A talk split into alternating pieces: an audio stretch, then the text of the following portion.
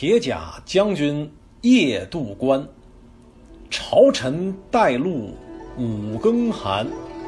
日出三竿僧还睡，看来名利不如闲。书接前文，咱们说这颐和园啊，在乾隆爷的时候叫清漪园。这园子装饰的非常气派壮丽。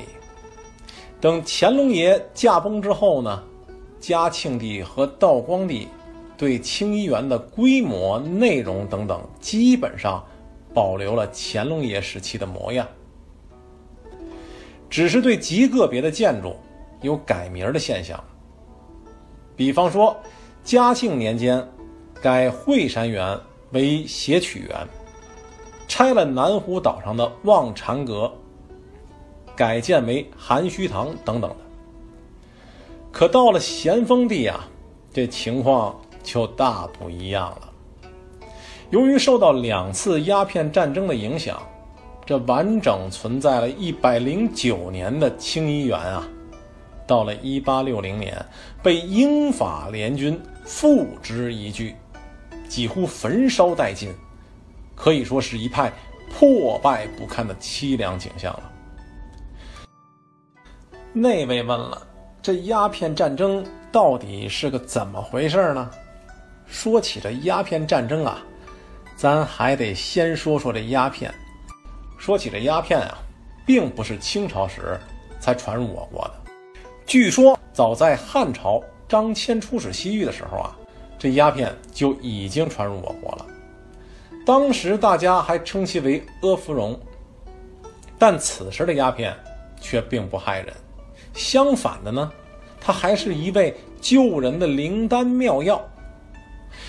由于这鸦片有麻醉和止疼的作用，它首先被应用到了医学领域，尤其是在外科手术中起到了非常重要的作用。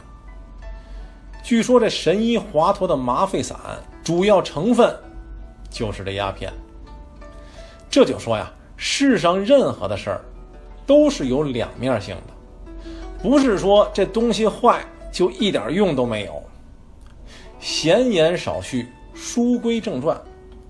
再说呢，由于这鸦片太过稀少，除了达官显贵，平民老百姓您根本就接触不到，那就更别提吸食上瘾了。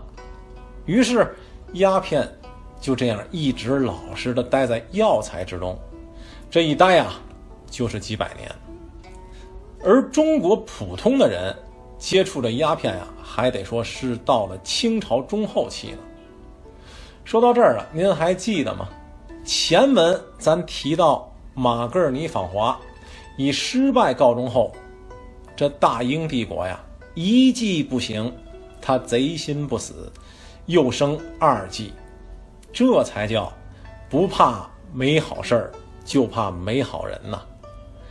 这英国呢，本来是计划着用商品贸易打开中国的大门，可是直到道光年间，大清对英国的贸易每年仍保持出超两三百万两白银。那位又问了，什么叫出超啊？其实啊。它叫贸易顺差，就是说英国买大清的商品，大清不需要英国的商品，这样一来呢，大清就老有银子进账啊，这就叫出超。相反呢，英国就老得赔银子啊。那会儿大英帝国还执行金本位的货币政策，就是用金币付款，那可不是吗？这金子银子都往大清流啊！为了改变这种不利的贸易局面，英国政府采取了外交途径，强力交涉，但未能达到目的。于是呢，继而就采取了卑劣的手段，向中国大量走私这特殊的商品——鸦片。在贸易中，为了促销，这英国人还编了一套。虚假的宣传材料，将鸦片美化为一种补药，还说什么鸦片有补肾的功效。这样的说辞一下子就打动了国人，于是就发生了晚清时期鸦片泛滥成灾的情况。那么，道光帝于一八三九年派林则徐前往广州禁烟。第二年，也就是一八四零年，继而就发生了改变中国历史的鸦片战争。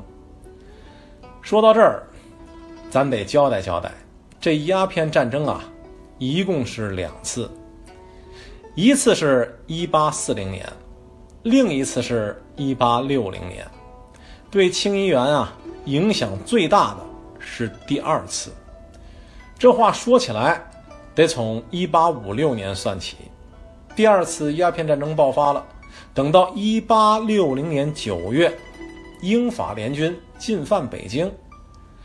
十月六日，联军占领了圆明园，第二天便开始大肆的对三山五园进行劫掠。这三山。分别是指的现在的万寿山、玉泉山、香山。五园呢，是指圆明园、畅春园、清漪园、静怡园、静明园。而此时的咸丰皇帝干什么呢？他呀，急急如丧家之犬，茫茫似漏网之鱼，已经仓皇的。逃往承德的热河了。那后来又发生什么事儿了呢？又是谁修的颐和园呢？欲知后事如何，且听下回分解。